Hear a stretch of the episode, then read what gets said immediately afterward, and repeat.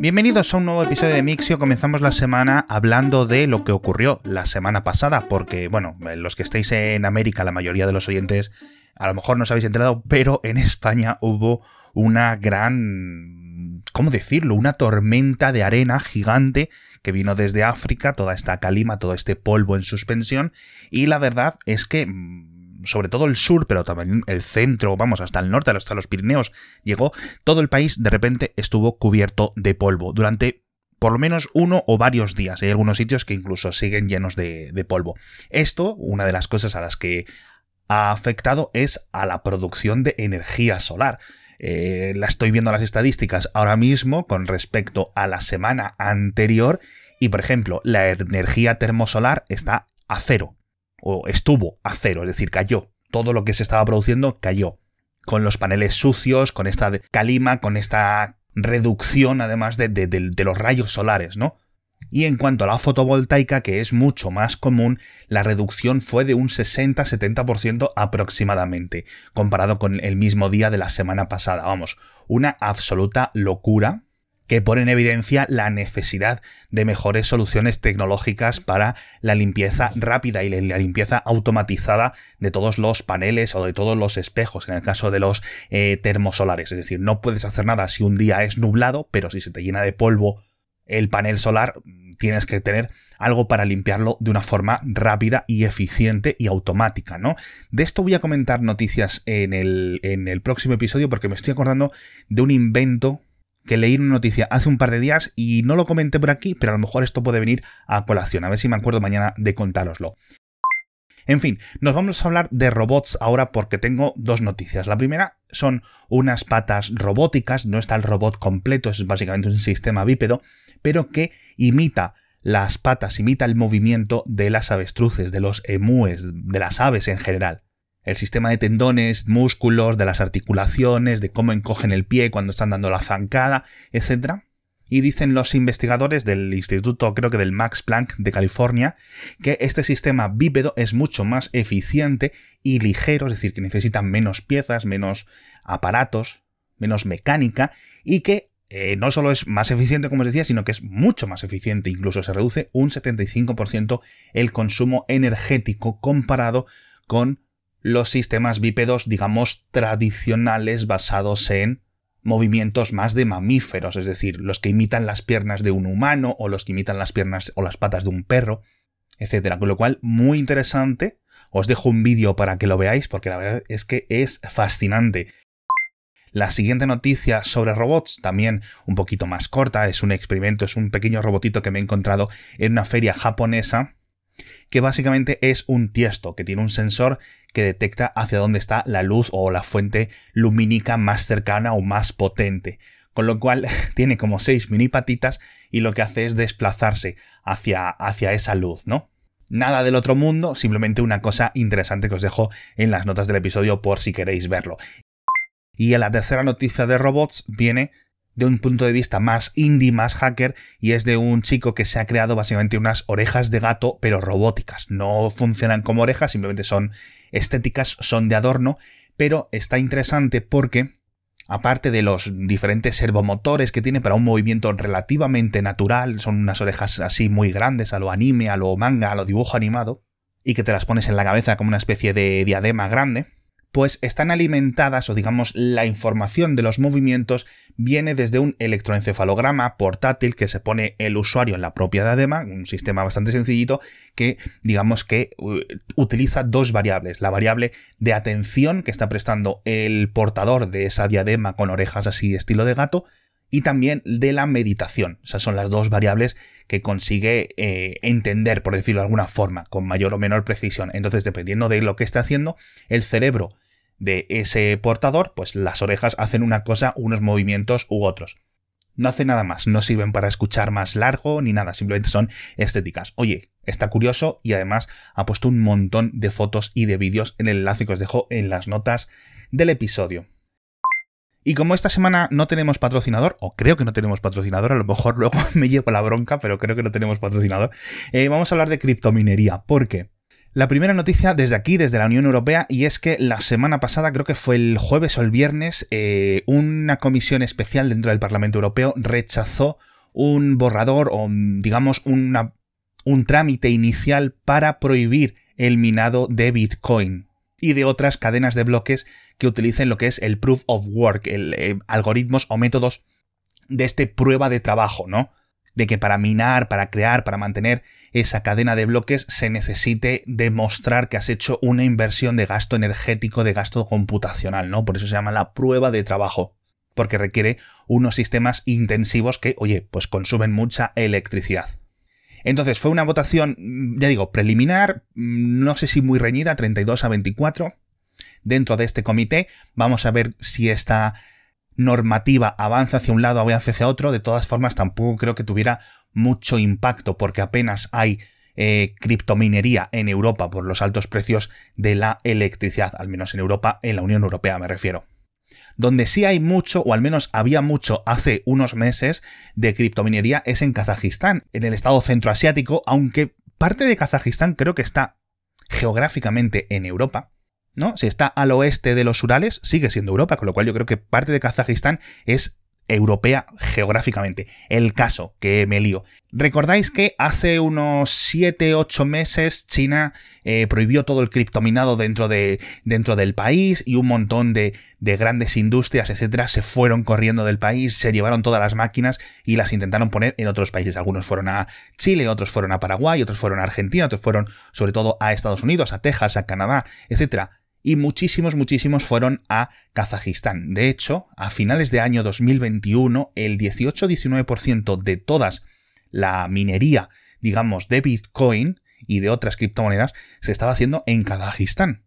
Entonces, ¿qué es lo que ha pasado? Pues que como el invierno os podéis imaginar que es muy, muy, muy duro, y el alza del precio de los combustibles y de la electricidad, etcétera, pues lo que ha hecho ha sido poner al gobierno y a los ciudadanos de Kazajistán, a los kazajos, en una situación muy incómoda. Primero, porque ha sido un aluvión de consumo energético para la red eléctrica del país.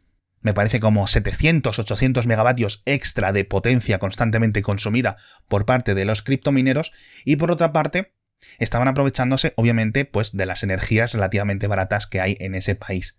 Entonces, han desestabilizado la red eléctrica, lo cual no es popular para muchos gobiernos, sinceramente, que en mitad del, invierno tus ciudadanos estén sin luz o estén sin poder calentarse sus casas, sus industrias, etcétera, porque haya criptomineros en el barrio de al lado o en un parque industrial o donde sea. Y entonces, ah, bueno, básicamente eh, se están peleando. Ha, habido cortes de electricidad a un montón de estos criptomineros, luego no les están dando las licencias, otros están operando, digamos, al margen de la ley y cuando los detectan los detienen. Luego a los que se han registrado y están haciendo las cosas de forma legalmente les han puesto unos impuestos, etcétera. Total, que lo que parecía una luna de miel para los criptomineros en Kazajistán se ha convertido en cuestión de tres meses en un caos total. Una de las cosas curiosas que me he entrado en este artículo es que hace tanto frío estos meses del invierno profundo en Kazajistán que muchas plantas de minado de Bitcoin, en vez de tener que tener refrigeración, tienen que tener calefacción, porque si no, hace tanto frío que las máquinas no pueden funcionar bien. O sea, es el mundo al revés, es loquísimo. En fin, nos vamos a otra parte final de Asia, nos vamos a Japón ahora porque la Expo de Osaka es en 2025, es decir, dentro de apenas dos años y medio, y quieren tener listo para entonces una red de transporte de aerotaxis, de transporte tripulado para mover personas, autónomo, eléctrico, los Vitol que os he comentado mil veces en este programa. Ya sabéis que es una industria relativamente emergente, que yo creo que va a materializarse en los próximos años. De momento no hay rutas, no hay tarifas ahora, pero han dado una cifra, un estimado, digamos, lo que quieren. Quieren unos 20 vuelos moviéndose cada hora, es decir, un desplazamiento pues relativamente turístico, por decirlo de alguna forma. Hemos visto y hemos comentado en el podcast en el pasado eh, en Japón que querían hacer rutas turísticas, sustituyendo los helicópteros por Vitol, para que vayas del punto A al punto B, ¿no? Pues te veas Tokio, te veas Kioto, te veas la ciudad que sea, en este caso, por ejemplo, sería Osaka, o transportes para gente de negocios, los típicos viajes desde el centro de la ciudad hasta el aeropuerto, ¿no? Pues que normalmente se hacen en helicóptero, pues eso serían unas cosas que se va a sustituir muchísimo por este tipo de vehículos en los próximos años. Así que, oye, si visitáis Osaka en 2025, quizás podráis montaros. No hay precios, no hay nada, y tampoco han dicho, digamos, cuál les va a ser la red, el, digamos, el plano, ¿no? Como el plano del metro, el plano de eso, no han dicho, aún no han publicado cuáles van a ser las zonas con cobertura. Pero bueno, vamos a hablar ahora de, gadgets, vamos a hablar ahora de material electrónico, de consumo. La primera noticia, una muy buena para todos aquellos que tengáis eh, procesadores de AMD, de la gama Ryzen, porque si tenéis una placa base de la serie 300, de, los chipsets, etcétera, compatibles con los Ryzen 1000, con los 2000, con los 3000, etcétera, pues la gente de AMD ha dicho que van a emitir una actualización o van a trabajar en colaboración con los fabricantes de placas base para que sean compatibles con los Ryzen 4000, con los Ryzen 5000, etcétera. Con lo cual, una placa base que te hayas comprado hace 4 o 5 años, pues la vas a poder actualizar a uno de estos nuevos modelos, lo cual siempre es interesante. La gente de Asus dice que va a lanzar la actualización esta semana y la gente de Gigabyte dice que sus placas base, al menos las que tienen este tipo de chipsets, ya son compatibles sin necesidad de actualización. Con lo cual, oye, muy guay, que tienes un Ryzen 2000, pues simplemente lo sacas del socket, pones un 5000 y listo, a seguir turando, ¿no? Yo creo que tengo una 470, con lo cual aún estoy en la siguiente generación. Y a mi procesador espero que aún le queden muchísimos años. Cuando sea, pues ya lo cambiaré, a ver si puede ser por una de la serie 6000 o el que llegue, ¿no? Así que este tipo de noticias siempre son muy, muy, muy buenas porque, oye, no hace falta cambiar la placa base, solo tienes que cambiar el procesador. Hablando de cambios, hablando de actualizaciones, las ventas de teléfonos 5G por fin han superado en unidades a las ventas de teléfonos 4G. Es decir, el número total de teléfonos 5G que se vendieron, creo que la fecha es en concreto en enero de 2022, ya fue por fin superior al total de teléfonos que se vendieron con 4G. Ha superado ese 51%, esa barrera de la mitad. Esto ha tenido que ver, obviamente, por dos factores principales. La primera es que este año, o el año pasado, mejor dicho, llegaron móviles muy baratos ya con 5G, móviles de 230 euros, 240, 260 euros con 5G por parte de MediaTek, por parte de Qualcomm, etc. Y por otra parte, que en algunos países los teléfonos de alta gama están recibiendo de nuevo muchísimas subvenciones, muchísimas ayudas por parte de las operadoras de red. No sé si estamos volviendo a los mismos niveles de subsidios de principios de siglo, ¿no? Cuando las operadoras estaban con los regalos de los móviles, etcétera, y las permanencias y todo esto, pero eso parece que ha sido o que ha tenido una incidencia. A nivel global, ya digo, está en ese 51%. En Europa creo que es la zona mundial que va un poco más adelantada. Creo que la tasa de adopción, no de adopción, sino de ventas del 5G, es del 76%. Es decir, que de 3 de cada 4 móviles que se venden ya son 5G en Europa. En fin, hablamos de muchísimas más cosas, ya sabéis que todo lo tenéis en las notas del episodio. Hablamos de Wordle, dos noticias. La primera es un, clon de Wordle hecho en Google Sheets, en el sistema de Excel que tiene Google. Muy curioso, muy chulo y que lo podéis copiar y podéis jugar sin tener que, cuando os aburráis del Wordle normal, pues vais a jugar al de Google Sheets. De hecho, podéis hacer vuestra propia copia, vuestra propia versión, simplemente editando la hoja de cálculo y poniendo vuestras propias palabras, con lo cual esto siempre es interesante, la verdad que a mí me flipa toda esta gente que son estos magos de las fórmulas.